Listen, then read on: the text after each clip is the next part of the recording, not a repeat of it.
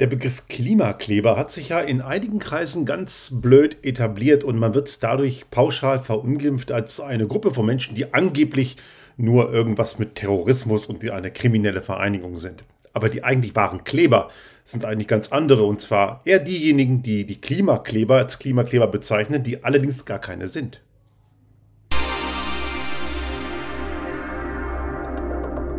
Der Restart Thinking Podcast. Ideen und Lösungen für die Transformation der Wirtschaft und Gesellschaft für das 21. Jahrhundert.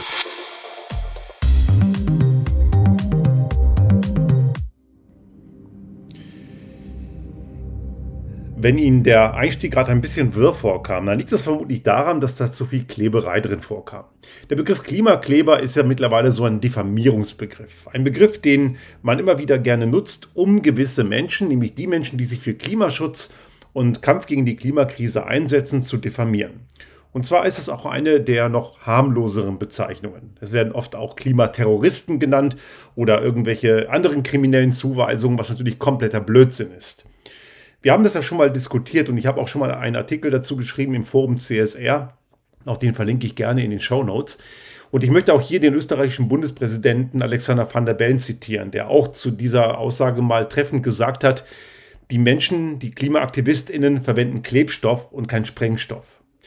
Das muss man einigen immer wieder klar machen. Und äh, wir haben das auch schon mal in diesem Podcast nebenbei erwähnt, was manche Menschen dazu reitet, solche Konnotationen zu benutzen. Das sind sogenannte Ersatzhandlungen. Also Handlungen, die andere delegitimieren und erniedrigen sollen, dass man, damit man sich selbst und sein fehlerhaftes Verhalten dadurch aufwertet.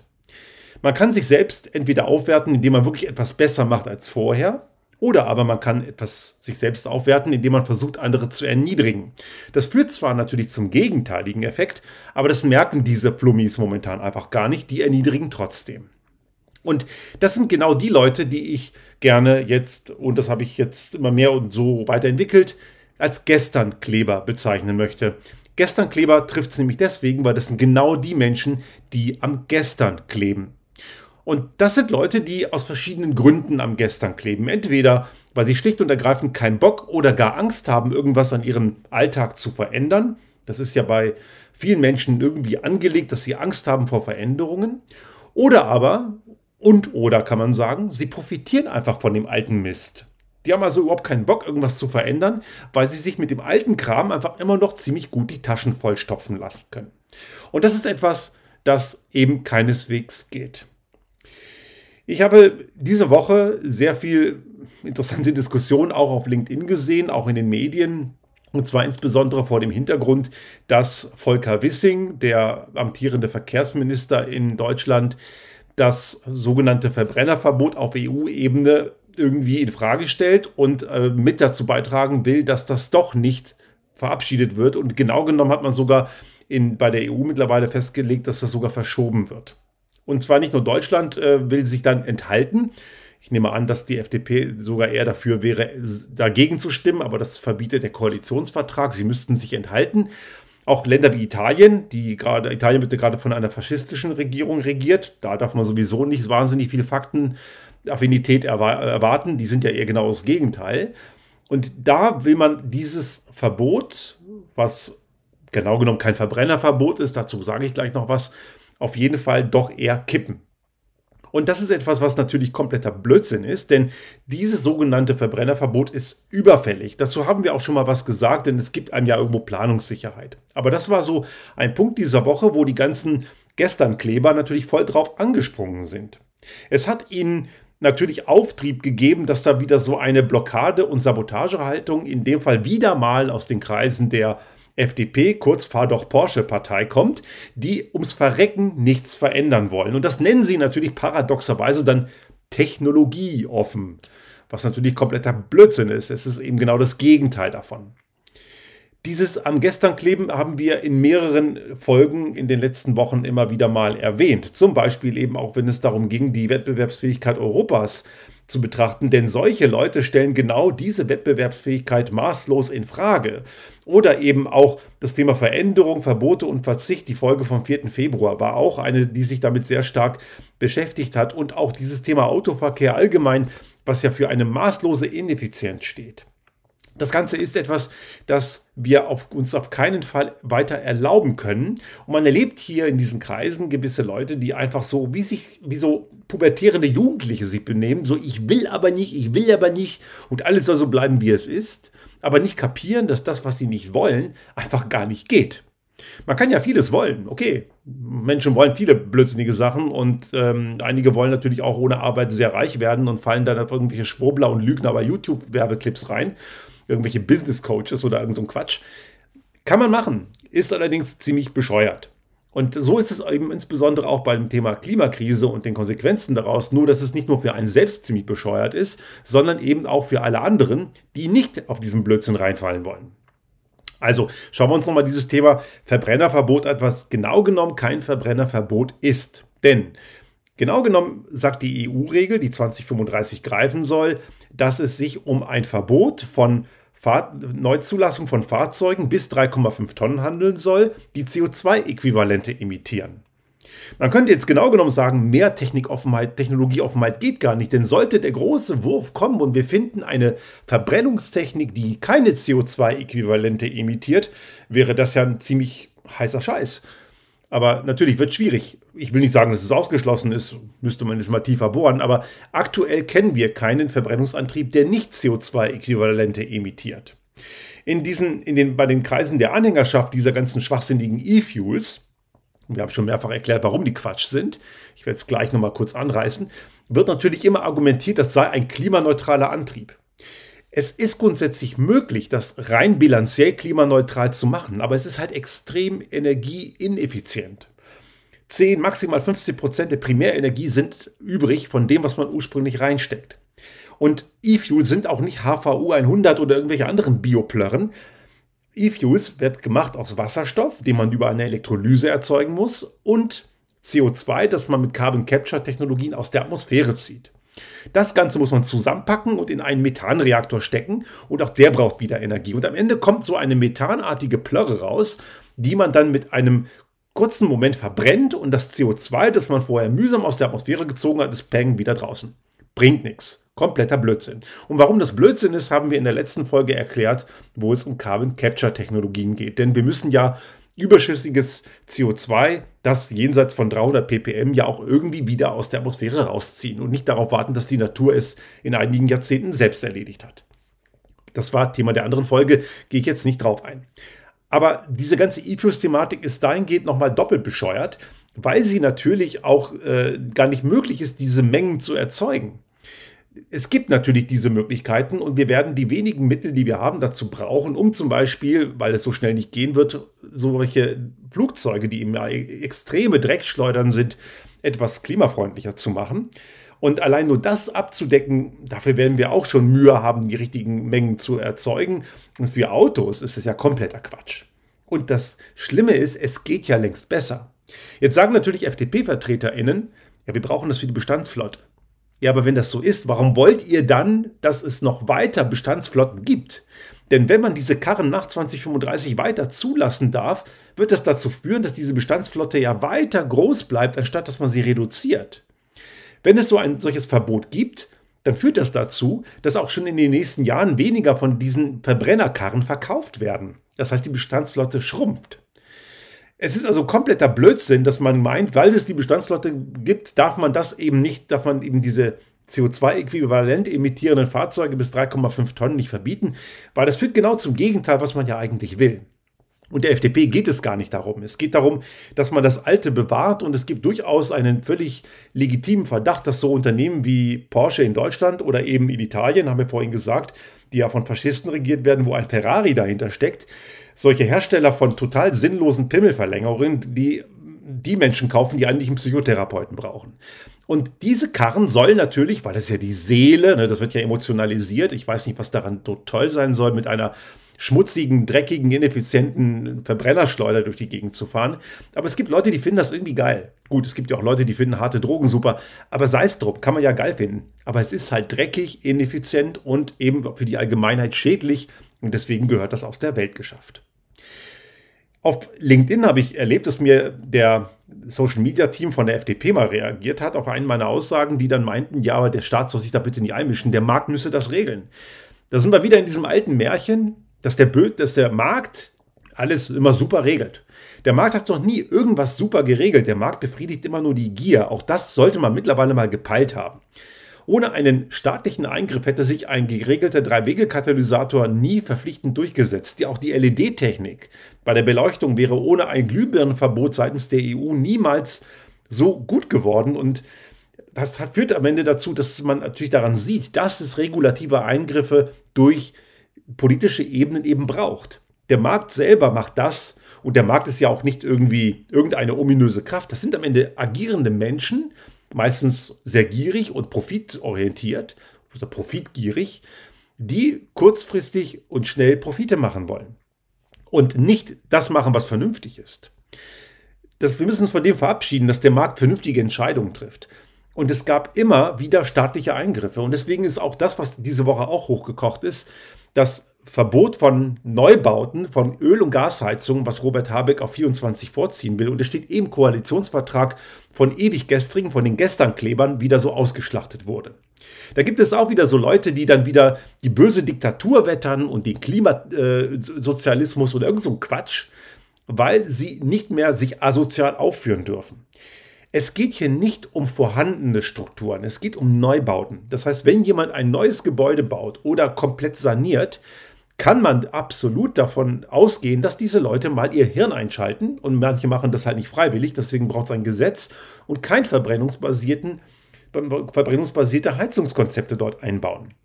Auch da gibt es natürlich eine Lobby dahinter, die Gaslobby, die versucht natürlich ihren altes Geschäftsmodell mit künftig synthetischen Gasen oder noch schlimmer Wasserstoff weiter am Leben zu erhalten. Es gibt nichts Bescheuerteres, als Wasserstoff zu verbrennen.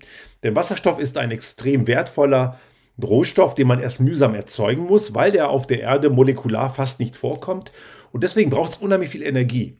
Und diese Energie, auch wenn sie regenerativ ist, die ist nicht unendlich vorhanden. Also warum bitte soll man so einen wertvollen Rohstoff verbrennen? Claudia Kempfert, die berät ja auch die deutsche Bundesregierung, die sagt das ja, eine Energieökonomin und eine wirklich ausgewiesene Fachexpertin zu dem Thema, sagt das völlig korrekt.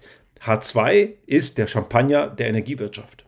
Und das ist etwas, was einige noch immer nicht kapiert haben. Also auch das ist das nächste Thema, was diese Woche hochgekocht ist. Und die Gesternkleber versuchen immer wieder nur den gleichen alten Mist weiter zu kultivieren und konstruieren dadurch total sinnlose Sachen und ignorieren damit komplett die Grundregeln von Physik und anderen Naturgesetzen.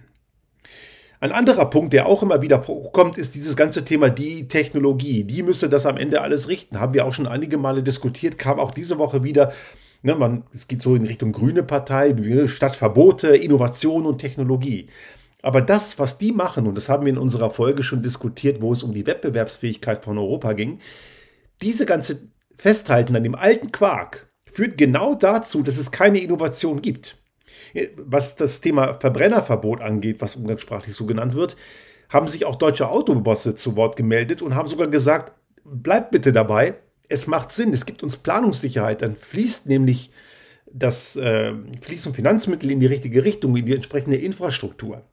Die meisten deutschen OEMs haben sich längst vom Verbrenner verabschiedet, auch wenn sie, und das ist falsch, jetzt noch versuchen, möglichst viel von dem Dreck an Profiten mitzunehmen. Ist natürlich eine fatale Entscheidung, sollte man auf keinen Fall tun, aber die haben sich trotzdem strategisch davon verabschiedet. Aber irgendwelche FDP-Honks, die glauben halt immer noch, geiler Scheiß und brauchen wir weiter. Ist natürlich Quatsch. Und es verhindert eben Innovation. Innovation geht halt nur, wenn es auch eine Planungssicherheit gibt. Deswegen sind solche politischen Eingriffe auch wichtig. Nicht nur, weil der Markt zu gierig ist und zur Vernunft meistens nicht in der Lage, sondern auch, weil es für die Finanzströme und Investitionsentscheidungen eine klare Richtung vorgibt. Wir haben Manager auch in höheren Führungspositionen, auch in Interaktion mit unseren Kunden immer wieder gesagt, wir brauchen manchmal so eine Entscheidung, weil wir freiwillig sonst das nicht machen. Manchmal muss uns jemand die Entscheidung abnehmen und dann läuft das. Also, sorry Leute, aber wer noch immer glaubt, der Markt regelt alles selber und es ginge ohne politische Eingriffe, der hat die letzten 60 bis 80 Jahre einfach mal gepennt. Jetzt kommen wir natürlich wieder zu dem Punkt der Klimakrise und da haben wir gestern von dem österreichischen Bundeskanzler äh, Nehammer, der auch irgendwie irgendwas nicht verstanden hat, wieder als so eine totale Bullshit-Rede gehört, wo auch wieder drauf rumgeritten würde, man müsse auf das Auto setzen und gerade in Österreich, Österreich hat ja durchaus relativ viel Autozulieferindustrie.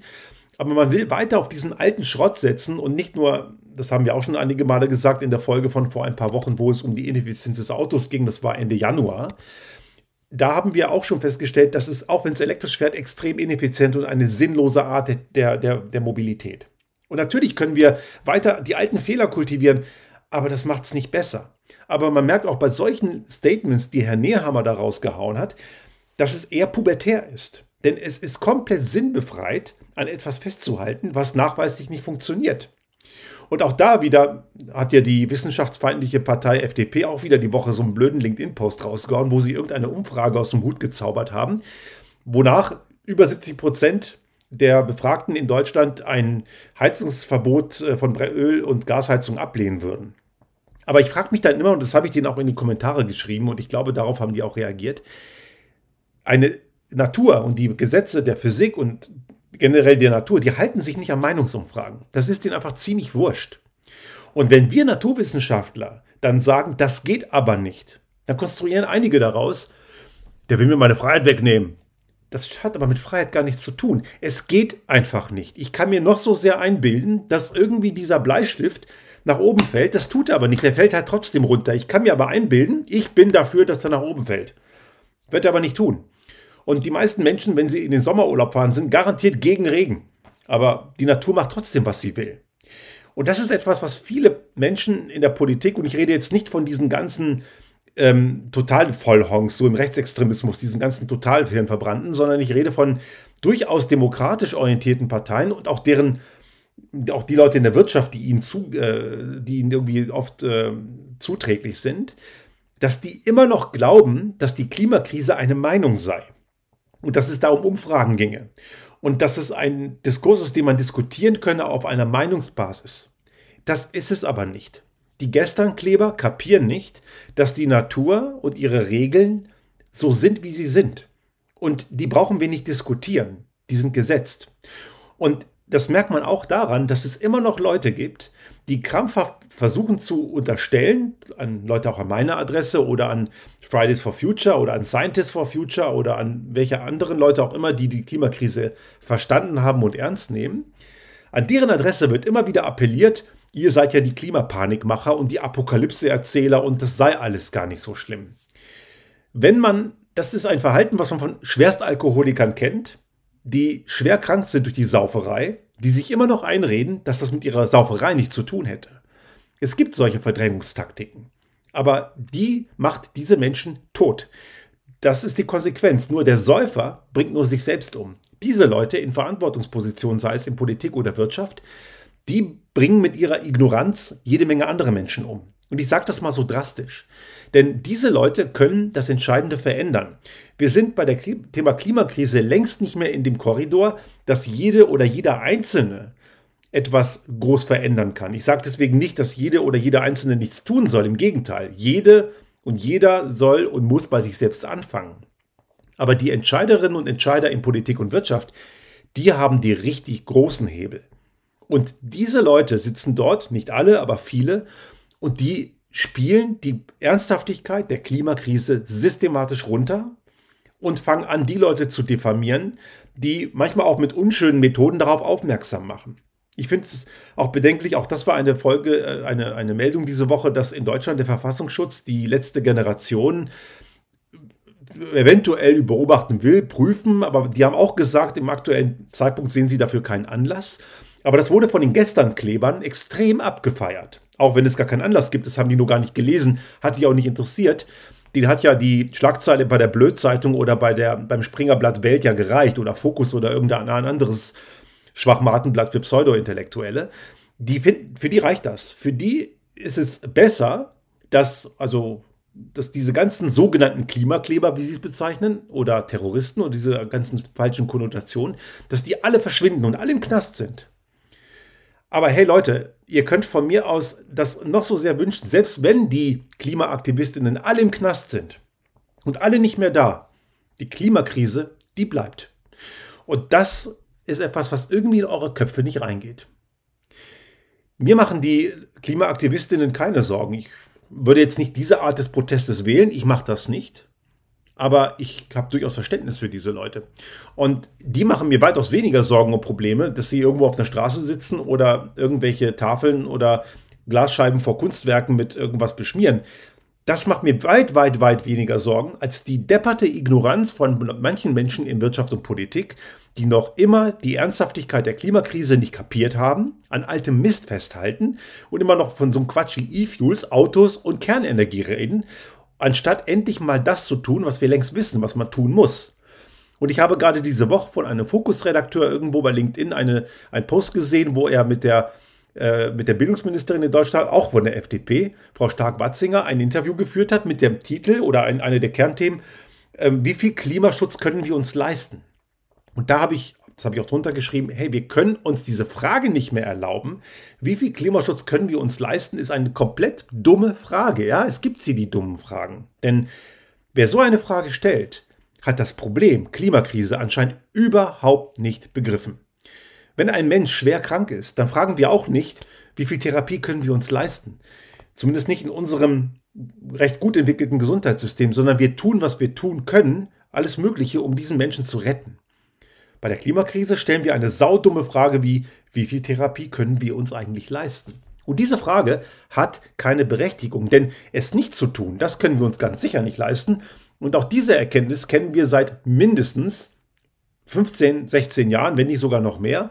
Der, die Stern Review von Nicholas Stern, einem britischen Ökonom, war 2006. Das ist bald 20 Jahre her. Letztes oder vorletztes Jahr gab es sogar ein Review dazu, da wurde das nochmal spezifiziert. Aber seit spätestens 2006 wissen wir ganz genau, dass das Nichtstun bei der Klimakrise viel, viel mehr kostet, als etwas zu tun. Und da frage ich mich einfach, warum manche Leute, und es sind ja keine dummen Menschen, diese Redakteurinnen und Redakteure, im Jahr 2023 noch immer die Frage stellen, wie viel Klimaschutz können wir uns noch leisten? Das sind die Gesternkleber. Die Gesternkleber sind die Leute, die die Ernsthaftigkeit der Klimakrise noch immer nicht kapiert haben, weil sie es entweder nicht können oder nicht wollen. Leute, die, die äh, immer noch an dem alten Mist kleben, die immer noch glauben, der Markt würde alles regeln. Und nein, politische, äh, gesetzliche Eingriffe haben nichts mit Diktatur zu tun. Das ist völlig normal in einer zivilisierten Demokratie. Gibt schon immer und das ist auch gut so, denn es geht nicht alles intrinsisch vernünftig und Eigenverantwortung funktioniert nicht in der Breite. Und das sind auch Leute, die diejenigen diffamieren, die das Problem ernst nehmen und verstanden haben, zu diesen sogenannten Ersatzhandlungen greifen. Das kann es ja geben. Auch Ignoranten gehören mit zu unserer Gesellschaft. Und klar, wir wollen Leute natürlich am liebsten alle mitnehmen. Aber wir wissen auch, wir werden manche Menschen nicht mitnehmen. Aber Menschen, die sich so verhalten, die gehören nicht in Führungspositionen. Denn Führungsverantwortung heißt auch Verantwortung zu übernehmen. Und wer Zahlen, Daten, Fakten nicht kapiert, wer den ernsthaft Ernsthaftigkeit der Lage nicht versteht und wer wissenschaftliche Evidenz mit einer Meinung verwechselt, diese Leute haben in Führungspositionen einfach rein gar nichts verloren. Gestern Kleber sind Leute, die das eigentliche Problem sind. Die sogenannten Klimakleber sind es nicht. Auch wenn sie uns oder mich jetzt weniger, ich habe jetzt mit denen kein Problem, aber selbst wenn sie morgens im Stau stehen in ihrem rollenden Blecheimer und sich über die ärgern, mag es völlig legitim sein, sich darüber zu ärgern, aber diese Leute sind das kleinste Problem. Das größte Problem ist die dummbräsige Ignoranz, die uns noch immer davon abhält, endlich das Richtige zu tun. Und ich will hier nicht die üblichen Ausreden hören, wie so ein kleines Land wie Deutschland oder Österreich könne eh nichts tun und so. Das ist alles mehrfach diskutiert wir sind als Industrienation am meisten gefordert und wir müssen den ersten Schritt gehen. Denn es macht keinen Sinn, darauf zu warten, bis es andere tun. Da passiert erstens nichts. Und zweitens, wenn wir den ersten Schritt gehen, dann haben wir auch den Wettbewerbsvorteil.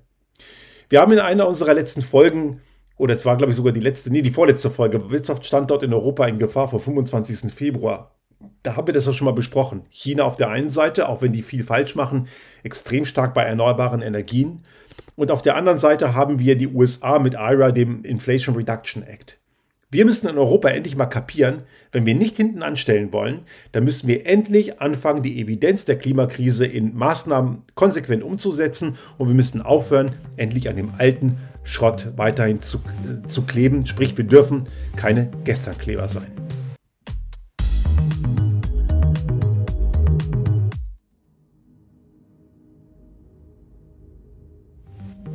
Sollte Ihnen unser Podcast gefallen haben und Sie auch künftig keine Folge verpassen wollen, dann abonnieren Sie uns einfach auf den gängigen Kanälen wie zum Beispiel iTunes, Spotify oder anderen Podcast-Hostern oder auch auf unserem YouTube-Kanal finden Sie immer mit dem einen Tag Verzögerung die aktuelle Folge unseres Restart Thinking Podcast und selbstverständlich freuen wir uns in Zeiten der Aufmerksamkeitsökonomie über das eine oder andere Like.